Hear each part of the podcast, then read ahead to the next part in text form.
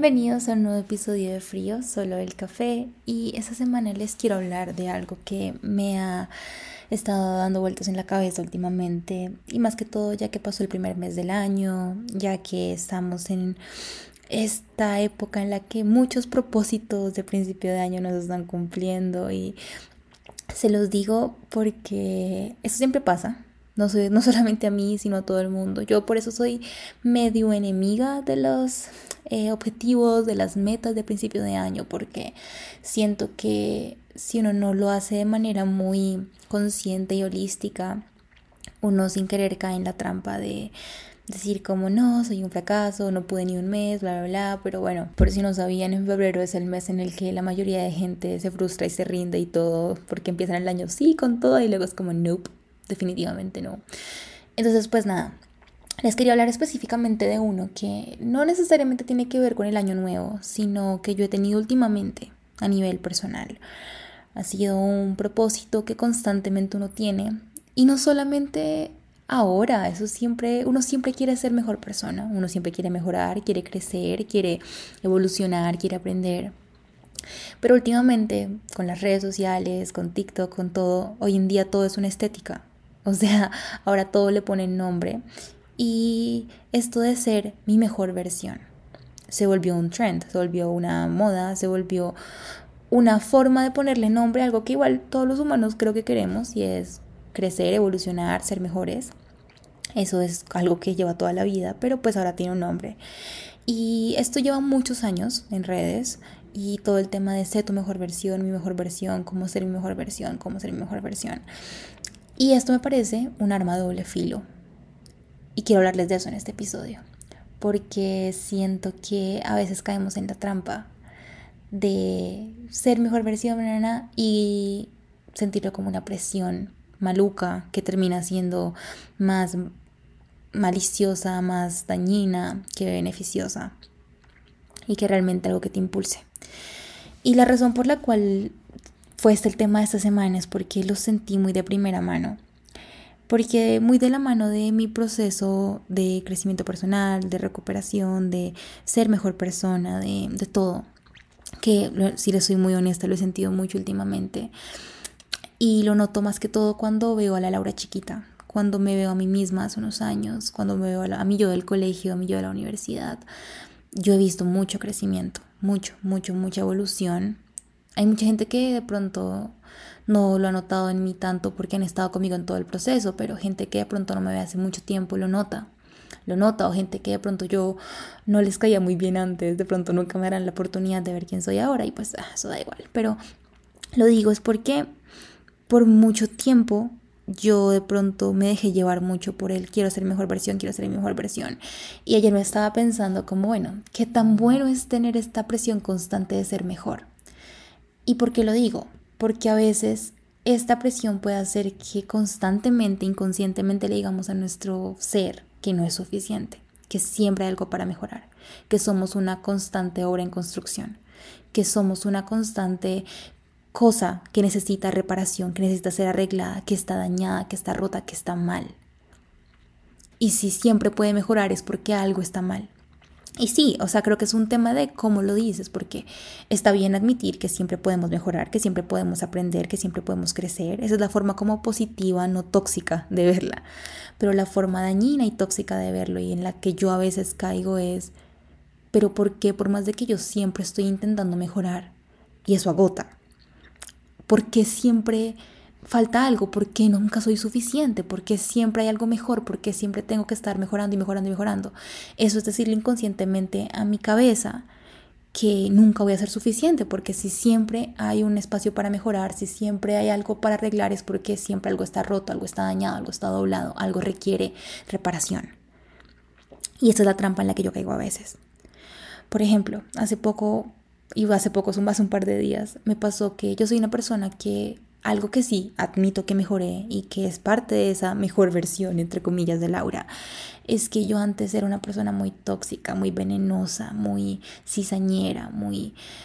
Cuando, más que todo cuando estaba más pequeña, en, el colegio, en la universidad, yo era una persona muy insegura y como que el hecho de yo sentirme tan mal conmigo misma se reflejaba mucho en mis relaciones ajenas, que de hecho creo que ya hablamos de eso en, en un capítulo anterior. Entonces ahí les dejo por si les interesa este tema.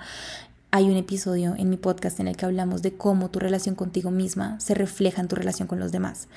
Pero mi relación con todo el mundo era terrible porque mi relación conmigo misma era mala. Entonces yo era una persona muy, muy, muy venenosa, muy, sí, muy venenosa. Y lo admito porque después de mucha autorreflexión puedo admitir que yo era una persona bien venenosa.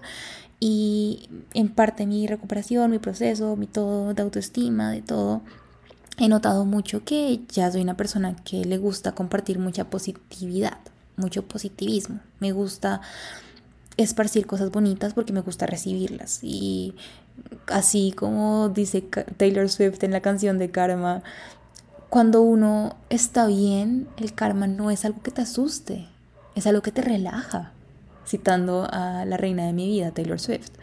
Entonces, algo así lo siento yo en este momento, entonces por eso mismo no me gusta hacer daño, porque siento que desde que empecé a no hacer daño, ya no recibo tanto daño. Desde que dejé de ser tóxica, la gente no es tóxica conmigo. Desde que dejé de ser tan mala clase, mal mirada, antipática, la gente dejó de ser así conmigo. Obviamente hay gente de todo tipo y a veces que también se me sale lo cansona. No voy a decir que no. Pero he notado mucho que desde que cambié esa percepción de mí misma, y de los demás, ya los demás no los veo como una constante amenaza, no los veo como algo que tengo que destruir, que si yo estoy mal, tú tienes que estar mal también, que como yo no me quiero, tú tampoco te puedes querer, que como yo tengo inseguridades, tengo que resaltar las tuyas y hacerte sentir mal de las tuyas, porque como yo las tengo, tú también las tienes que tener. Y ese fue mi mindset, mi, mi, cómo funcionaba mi cabeza por muchos años. Y últimamente no es así. Sin embargo, hace un par de días caí en la trampa de sentir rabia de pronto con alguien y me sentí como amenazada y se sintió amenazado mi ego. Y ahora que ya lo estoy como reflexionando y después del momento estoy dándome cuenta que sí, pudo haber sido eso, se vio amenazado muchas cosas y cuando uno tiene estos detonantes de cosas que te sacan esas cositas que de pronto aún tienes que sanar, es una señal de las cosas que tienes que sanar, precisamente. Si te detonan malas cosas, ciertas acciones de otras personas, muchas veces eso es reflejo de algo que tienes que sanar en ti. No digo que siempre, porque hay veces que a ti te puede sacar la piedra que una persona sea agresiva o sea así bien, mejor dicho, cosas imperdonables, no nos vamos a meter tan ahí. Yo digo de pronto cosas del día a día, cosas mundanas, cosas de la personalidad de otros, cosas que de pronto otros también tienen que mejorar, pero si te duele tanto, si te arde, muchas veces es porque es algo que tienes que mejorar. Entonces no sé cómo que darme cuenta de eso ayuda mucho, pero eso requiere demasiada como conciencia, es como cuando la Laura que pasa por eso es consciente, pero muchas veces uno, no sé, le ganan las emociones y eso es completamente humano y yo tengo que en serio hacer un curso intensivo de cómo manejar mis emociones porque soy muy emocional. Pero a lo que voy es que cuando uno se da cuenta de estas cosas, que te detonan cosas, que te, ah, es como, bueno, hay algo, o sea, ¿por qué esto me está afectando de la manera que me está afectando? ¿Por qué me está afectando tanto?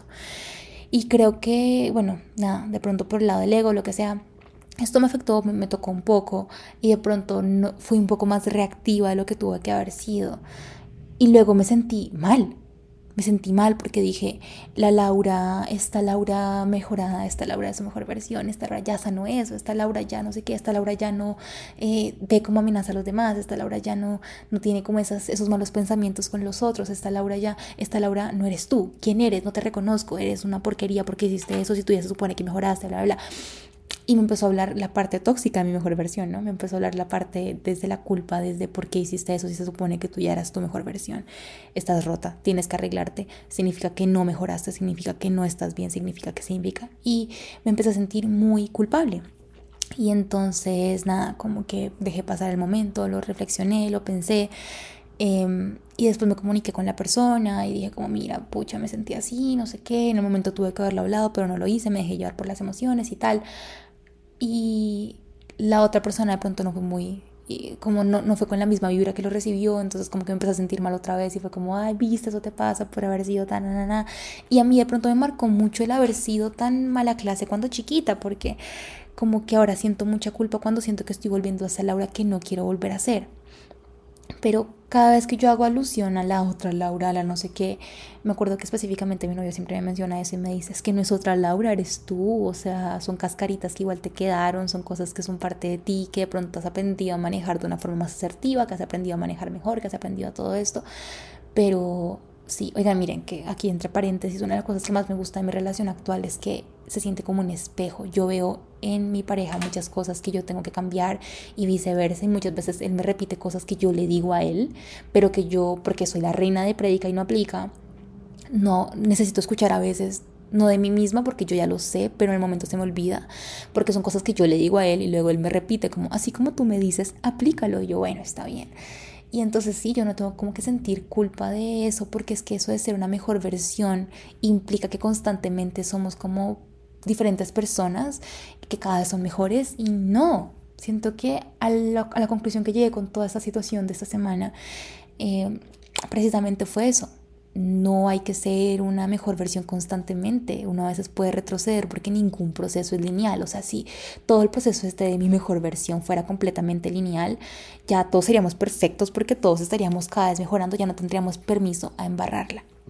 Y si les soy honesta, una de las cosas que yo más tengo que mejorar a nivel personal y que más he identificado es darme permiso de embarrarla. Yo no me doy permiso de embarrarla.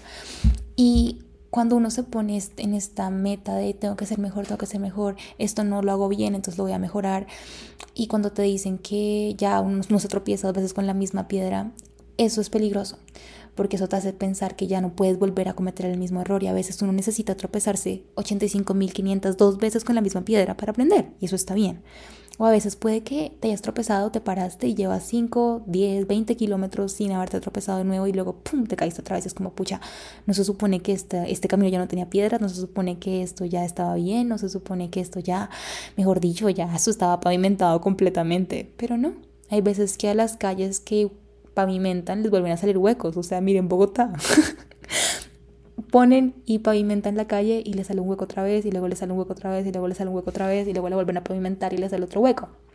Porque es que siempre nos están pasando cosas. Miren que el ejemplo del pavimento es perfecto porque, o sea, como que arreglan la calle, pero luego pues le pasan un montón de cosas encima hasta que en un punto, ¡pum!, se vuelve a romper porque constantemente estamos aguantando mucha cosa. Entonces uno, a veces de pronto te pasa un camión muy grande encima y por más de que tu calle ya estuviera pavimentada, le, salió un huequito, porque es que por más de que ya estuviera arreglada, la presión fue tan grande o el detonante fue tan grande, o te cogió en un momento débil o lo que sea, la situación, el ambiente, lo que sea, no estaba óptimo y pues se rompió, se rompió y se rompió y pues ni modo, volverlo a pavimentar. Eso no significa que no se haya volver a romper. Y el problema con esto de la mejor versión es que este te dice como si ya lo arreglaste, ya mejoraste, ya no tienes permiso cometer el mismo error. les digo como la mi yo versión tóxica, ¿no? Porque hay dos tipos, ¿no? Porque el, el impulso de ser mejor cada vez, aprende tus errores, bla, bla, bla, desde una forma como mucho más gentil, no me parece que sea malo. Es bueno tener este discurso de querer mejorar constantemente. Pero el caer en la presión de sentirnos rotas y dañadas y con necesidad de arreglo todo el tiempo, siento que tampoco es gentil con nosotras mismas y no está bien. Entonces, nada, como que me puse a pensar en esa metáfora que les acabé de contar y dije, todo este discurso de ser mejor es un arma doble filo definitivamente. Y yo tengo que ser consciente de esto y saber a cuál de las dos versiones de precisamente la mejor versión tengo que hacerle caso a la versión que pronto me impulsa, pero me da permiso para errar, que me da permiso para caerme, para equivocarme, para embarrarla. Esta versión un poquito más gentil, que de pronto sí me impulsa a querer de pronto ahorita estudiar de nuevo y desempeñarme profesionalmente en algo que quiero y mejorar mis relaciones, mejorar mi relación conmigo misma, hacer ejercicio, comer comidas nutricionalmente densas, pero tampoco descuidar eh, las comidas que me aportan en otro sentido. Por ejemplo, tu mejor versión puede que te diga levántate a las 5 de la mañana, ir al gimnasio dos horas y luego hazte un smoothie verde. Listo. Si tu mejor versión te dice eso, chévere, son buenos hábitos. Pero si una mañana tú te quieres quedar, no sé, haciendo pereza toda la mañana y quieres desayunar pancakes con miel de maple, pues hazlo. Porque tu mejor versión tampoco te va a decir mátate y exígete y hazte daño mentalmente solo por, por ser de cierta manera o por verte de cierta manera. Entonces, a lo que voy con este episodio, basado en mi experiencia esta semana, es que no está mal querer tener hábitos buenos, querer de pronto ser mejores cada vez, aprender más, pero no tenemos que caer en la trampa de la autoexigencia, de no darnos permisos de errar, entender que una mejor versión no significa que seas una persona y que sea borrón y cuenta nueva, no es que tú hayas vuelto a nacer. Simplemente eres tú, la misma persona con las mismas experiencias, los mismos traumas, los mismos detonantes, los mismos procesos, que ahora está intentando conscientemente romper un patrón. Y eso es difícil de asimilar porque cuando nos meten que, ay, sé tu mejor versión, es como si estuviéramos borrando todo el historial y empezando de cero. Ojalá fuera así, ojalá uno pudiera hacer reset y ya, pero no. Todo lo que has vivido y te ha formado y te ha hecho ser quien eres es precisamente lo que hace que tú seas tú. Esa persona que quiere ser mejor, esa persona que quiere mejorar, esa persona que no sé qué. Eso no te lo quita nadie, pero tampoco hay que como humillarnos o avergonzarnos de esa persona del pasado porque pasó por mucho para estar donde está hoy, aprendido y va a seguir aprendiendo y la va a seguir embarrando, eso sí, ténganlo por seguro. Y si yo de pronto me dejé llevar y luego sentí culpa y luego todo, hoy como desde la autocompasión me digo, ya Laura, ya basta. O sea, ¿a cuál voz de tu mejor versión le vas a hacer caso? ¿A la que es así súper tóxica y te hace sentir culpa y te hace sentir mal?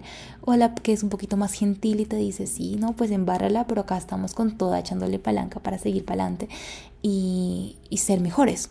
Entonces es un tema de, de saber a quién escuchar y de qué manera nos estamos hablando con este discurso. Y nada, quiero dejarles como esa pequeña enseñanza en este episodio porque a mí personalmente me sirvió mucho reflexionar sobre este tema porque creo que nunca me había sentado a pensarlo realmente. Y ahora quiero que ustedes también lo tengan, lo escuchen si necesitan escucharlo, eh, reflexionen sin reflexionarlo. Si de pronto nunca se lo habían cuestionado, de pronto esa es su señal para que después de este episodio se sienten y digan, bueno, ¿será que yo he caído en esto? Qué es para mí esto de la mejor versión, qué tanto le hago caso, qué tanto siento culpa a mis errores pasados, qué tanto le echo la culpa a los patrones, qué tanto le echo la culpa a los traumas que resurgen, bueno, qué tan gentil estoy siendo conmigo misma. Y esa es como la pequeña reflexión que les quiero dejar en este episodio. Espero que les haya gustado un montón. A mí me encanta este espacio, me encanta sentarme, me encanta como literal sacar todo siento que esto me sirve más que el journal y que escribir me sirve más hablarlo. Y a veces hablarlo con ustedes indirectamente me, me hace mucho bien. Entonces nada, espero que les haya gustado un montón este episodio. Nos vemos en el siguiente. Y sí, les quiero.